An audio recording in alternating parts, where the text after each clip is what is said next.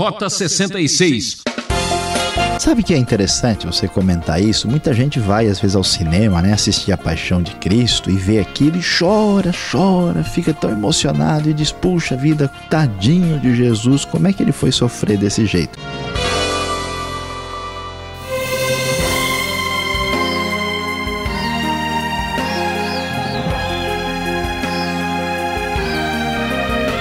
Com sua licença, ouvinte transmundial, peço atenção para o programa Rota 66.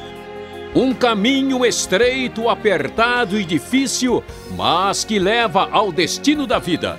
A série Evangelho de Lucas examina os capítulos 22 e 23, que narram os últimos momentos do ministério terreno de Jesus até sua morte de cruz.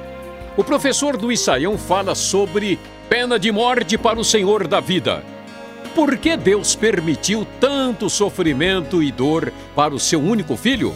Quantas vezes nos queixamos e murmuramos quando enfrentamos o sofrimento? Por que de tudo isso? Prezado ouvinte, você está acompanhando Rota 66 em Lucas e já pôde observar como a oposição a Jesus e a rejeição à sua mensagem está cada vez maior no terceiro evangelho.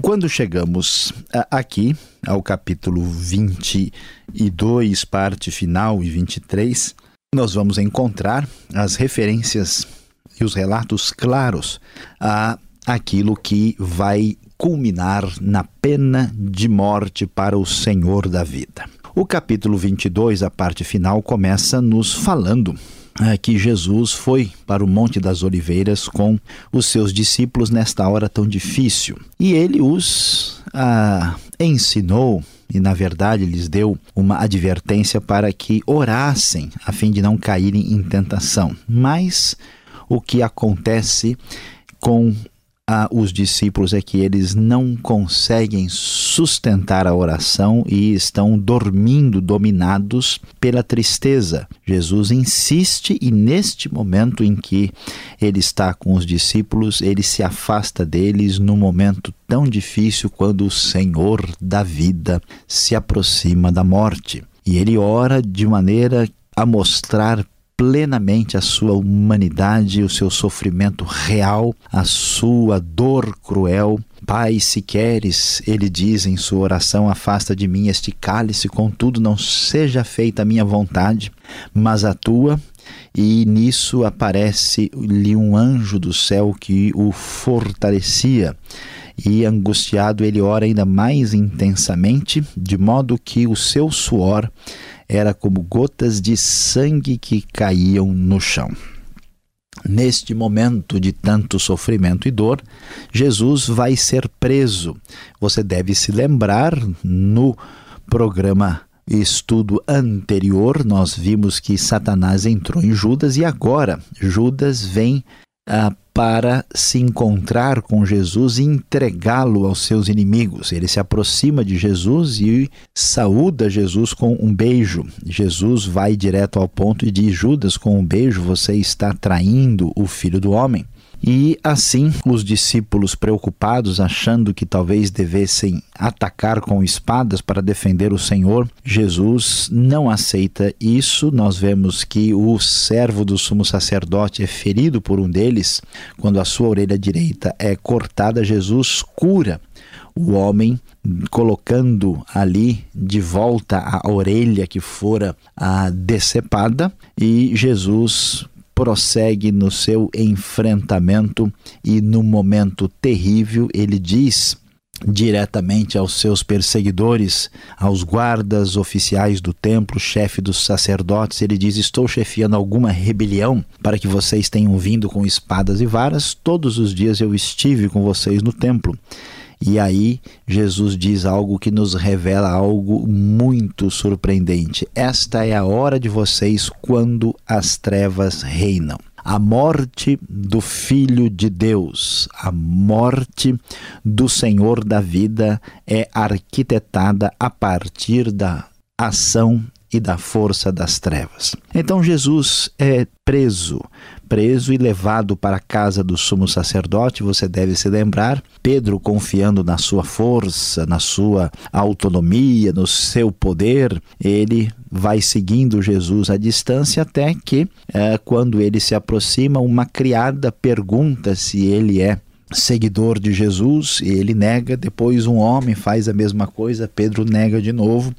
E depois de uma hora mais tarde, outro afirma que ele estava seguindo a Jesus, já que era galileu. Pedro então vai ouvir o galo cantando e vai se lembrar da palavra de Jesus que tinha dito que ele haveria de negá-lo três vezes e ali ele chora amargamente. Momento difícil, momento terrível, quando as trevas ameaçam a luz quando o Senhor da vida receberá sua pena de morte. Então, Jesus sendo preso, você conhece muito bem a história da paixão de Cristo, uma das histórias mais comentadas desde o início do cristianismo. Os soldados zombam de Jesus, ele é espancado, é colocado diante do sinédrio, do tribunal judaico que vai condená-lo pela sua postura, um julgamento que não segue todos os detalhes que deveria seguir, e Jesus afirma claramente que ele é o Filho de Deus.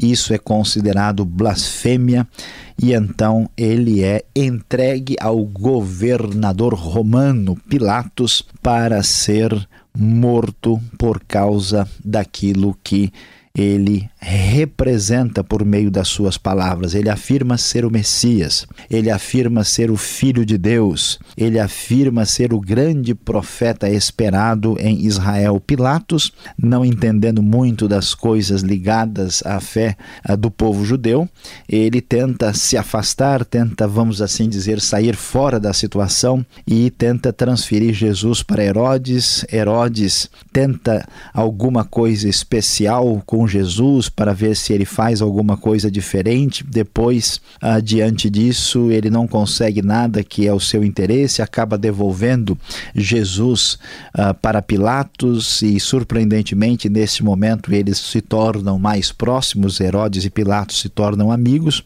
E assim, Pilatos, sem ter como resolver a situação, sai com um plano que é bastante conhecido de todos.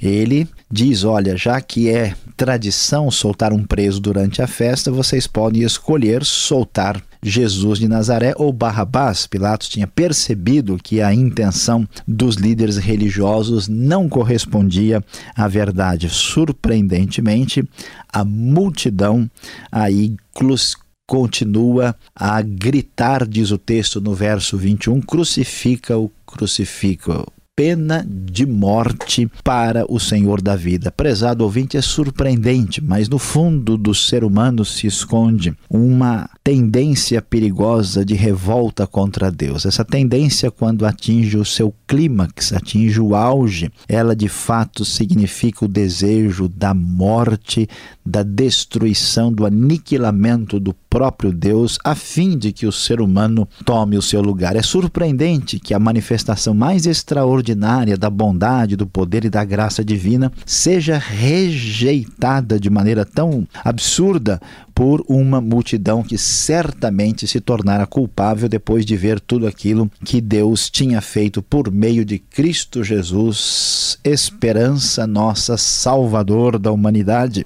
E assim, com fortes gritos, insistentemente, a gritaria aumenta e Pilatos se sente pressionado pelo povo e assim liberta Barrabás e Jesus é levado à crucificação. Ele é levado para carregar a cruz num sofrimento cruel, sofrimento dado aos piores criminosos na legislação romana, e assim o povo segue Jesus, um grande número de pessoas, inclusive mulheres que Lucas faz questão de destacar, que choravam por ele. Jesus diz para elas: Filhas de Jerusalém, não chorem por mim, chorem por vocês mesmas e por seus filhos pois chegará a hora em, em, que vocês vão dizer felizes as estéreis e as que nunca amamentaram, por causa, nós sabemos, da tribulação que iria chegar. E então, dois outros criminosos, famosos, conhecidos ladrões da cruz, são colocados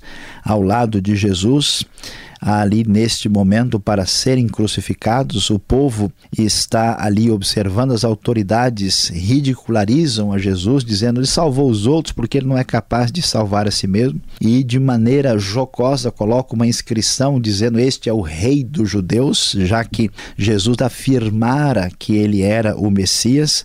E então, neste momento de insultos, um dos criminosos diz para ele: Você não é o Cristo? Salve-se a si mesmo e a nós também. Mas o outro criminoso, nesta hora, entendendo que estava acontecendo diz: Olha, será que você não entende o que está acontecendo aqui? Nós estamos sendo punidos com justiça, mas este homem não cometeu nenhum mal. Ele então diz a Jesus: Jesus, lembra-te de mim quando entrares no teu reino. E Jesus lhe dá uma resposta surpreendente hoje: Você estará comigo no paraíso, eu lhe garanto. O homem maldoso, perverso, ladrão condenado recebe a salvação crendo em Cristo na hora da sua morte tem o paraíso garantido no mesmo dia em que estava aí para morrer. E o Filho de Deus, o Senhor da vida, recebendo a pena de morte, traz cataclismas de ordem cósmica. Era quase meio-dia, as trevas cobriram a terra até as três da tarde. Jesus,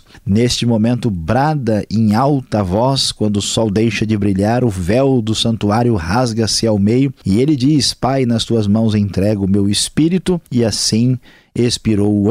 O centurião romano, vendo isso, disse: certamente este homem era justo, e todo o povo que se havia juntado para presenciar o que estava acontecendo começou a bater no peito e afastar-se, e todos o que o conheciam, inclusive as mulheres, ficaram de longe observando essas coisas. Diante desta história impressionante e que marca para sempre o calendário da raça humana, Jesus então é sepultado por José de Arimateia, um rico que o seguia de longe, que pediu o corpo de Jesus a Pilatos, e o corpo foi colocado num lençol de linho, colocado num sepulcro novo onde ninguém havia sido colocado, e assim morre o Senhor da vida, sepultado e traído por um grupo de pessoas do seu próprio povo que não entenderam adequadamente a sua mensagem. Prezado ouvinte, saiba que na nossa vida precisamos entender que o que acontece aqui não é absolutamente algo sem sentido. Aquele que morreu um dia, enviado por Deus, o Senhor Jesus, que sofreu a pena de morte injusta, morreu por sua causa para que você pudesse ter acesso a Deus. Sua morte significa a nossa salvação. Aquilo que da parte de Deus era a obra a nós devida, quando através desta pena de morte por mim e por você morreu o Senhor da vida.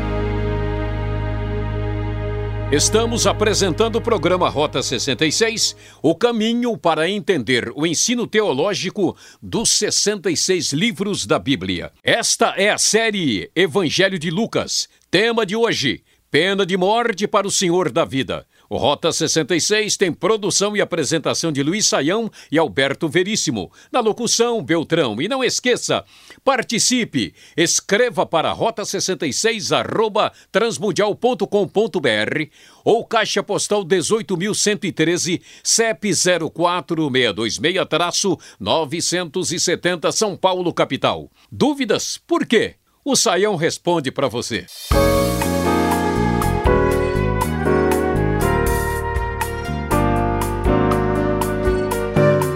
Voltamos agora então com as perguntas. Lucas 22, 23, você está acompanhando. Primeira pergunta, professor. Como podem os discípulos dormirem numa hora dessa, num momento de crise com Jesus?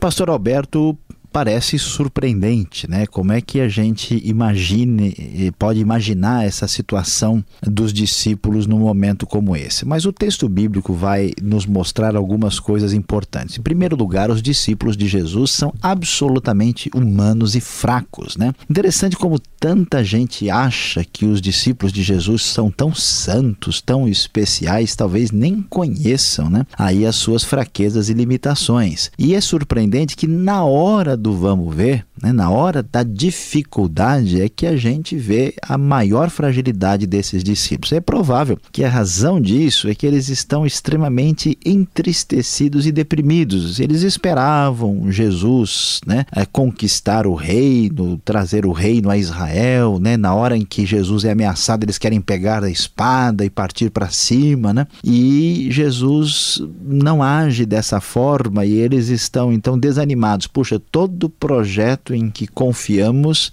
parece que não vai dar em nada. É muito provável que, por em função disso, principalmente, eles estão numa situação que o que importa agora é tentar esquecer o que aconteceu e entregar-se à tristeza, e eles estão dormindo sem qualquer expectativa de fé. Impressionante, mas o Filho de Deus morre numa circunstância de abandono completo, até mesmo dos seus discípulos mais chegados. Agora, curioso que só o evangelista Lucas, de todos os que contam a história da crucificação de Jesus, menciona o verso 44 aqui falando sobre gotas de sangue. Como entender isso? É, é literal? É simbólico? Sem dúvida alguma é literal. Né? O texto vai nos falar desta maneira, muito provavelmente pelo fato de Lucas ser médico. Né? A gente sabe lá em Colossenses capítulo 4, o texto nos revela que Lucas é médico e ele dá atenção a essa realidade de maneira mais clara. E estas gotas, pastor Alberto, nos mostram o tamanho, a intensidade do sofrimento de Jesus. Muitos estudiosos tentam aí fazer uma, uma relação propriamente física, né? Que alguém pode chegar num grau de dor, sofrimento, tal depressão profunda e horrorosa, terrível, em que nesse sofrimento ele tem uma espécie de pequenas hemorragias, né, onde ali gotas de suor saem misturadas com sangue. É este que é o quadro do sofrimento de nosso Senhor e Salvador Jesus Cristo. A gente fica aqui imaginando com a leitura do texto e também lembrando filmes já vistos, como Deus permite tanto sofrimento? Porque Deus permitiu, planejou que seu filho tivesse um fim tão cruel, morresse na forma de cruz, né?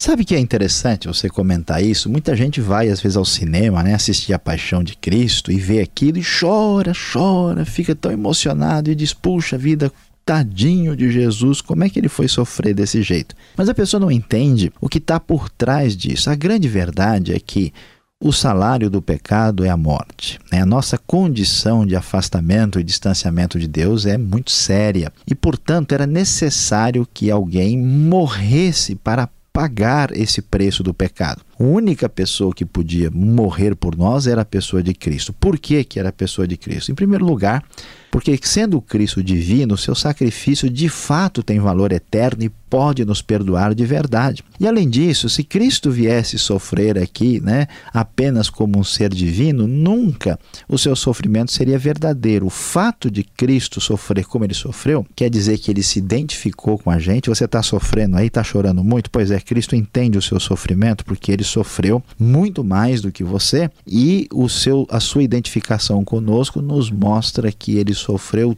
tremendamente para, de fato, um sofrimento real, uma morte real, pagar objetivamente o preço do nosso pecado. Agora, curioso, né? Como é que um homem aparece aqui e vai carregar a cruz de Jesus?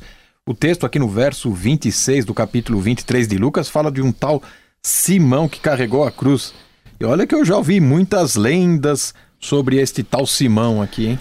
É interessante, Simão aparece aqui e o texto de Lucas não dá mais detalhes a respeito dele. Ele aparece também em Mateus. Simão é um judeu de origem africana, né? ele é de Cirene. Cirene é o nome antigo da Líbia. É muito interessante, talvez isso já esteja aí focalizando a realidade né, do evangelho atingir os grupos mais distantes, as outras nações. Né? Simão não é uma pessoa de expressão e ele a, a, carrega a cruz de Jesus, ele acaba sendo conhecido na igreja, os seus filhos vão aparecer, uma citação em Romanos que fala a respeito disso. E só que tem um detalhe, você falou de lendas, é verdade, pastor Alberto. Olha só que coisa impressionante. Depois de tanto sofrimento, tanta dor o que acontece com Jesus, tem gente que ainda chegou a sugerir que, na verdade, esse Simão que era da Líbia, é que carregou a cruz e o pessoal não viu direito e confundiu com Jesus. Jesus, na verdade, nunca passou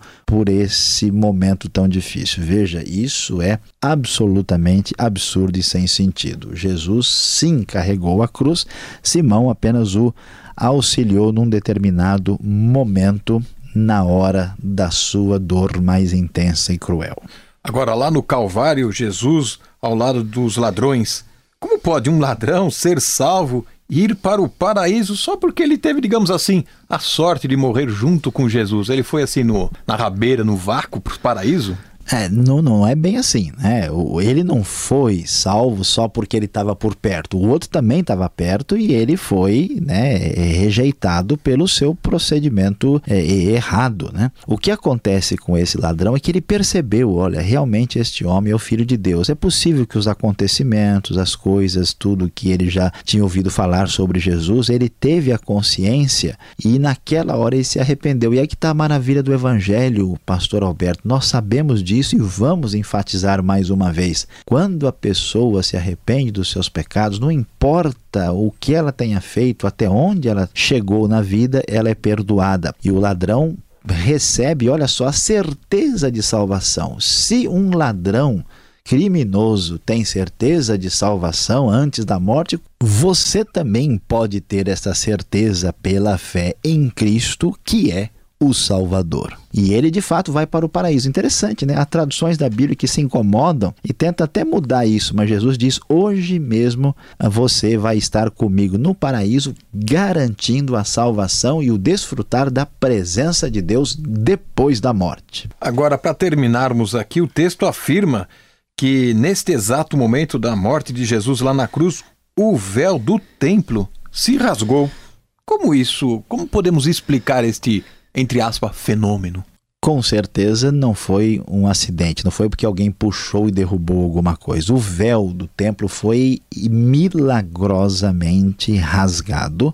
O véu separava o lugar santo do lugar santíssimo. E para nos mostrar que por meio da morte de Cristo nós podemos chegar diante de Deus e nos aproximarmos de Deus com toda ousadia ah, e plena esperança de sermos atendidos por causa de Cristo, aqui o véu do templo se rasga, dizendo o seguinte: agora temos acesso direto a Deus por meio de Cristo Jesus, sem necessidade de qualquer outro sacerdote ou intermediário ou mediador entre Deus e os homens. Como diz Hebreus, só há um mediador entre Deus e os homens, Jesus Cristo, nosso Senhor e Salvador. Obrigado, Sayão, pelas respostas e vamos então à conclusão desse estudo.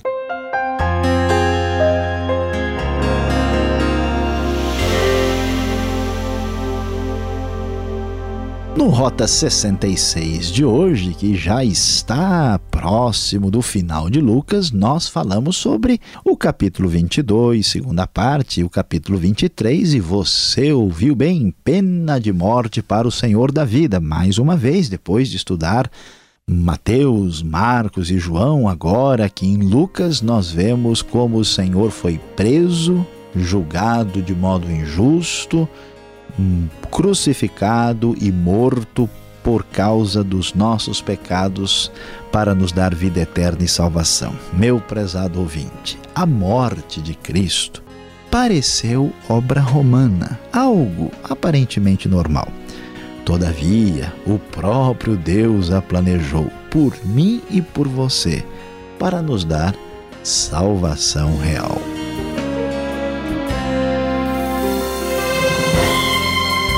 Era o que tínhamos para hoje. Rota 66 acaba aqui, ouvinte, mas deixando o convite para você acompanhar o último episódio desta série nesta emissora e horário. Rota 66 é uma realização transmundial e visite o site transmundial.com.br. Tudo de bom para você e até mais.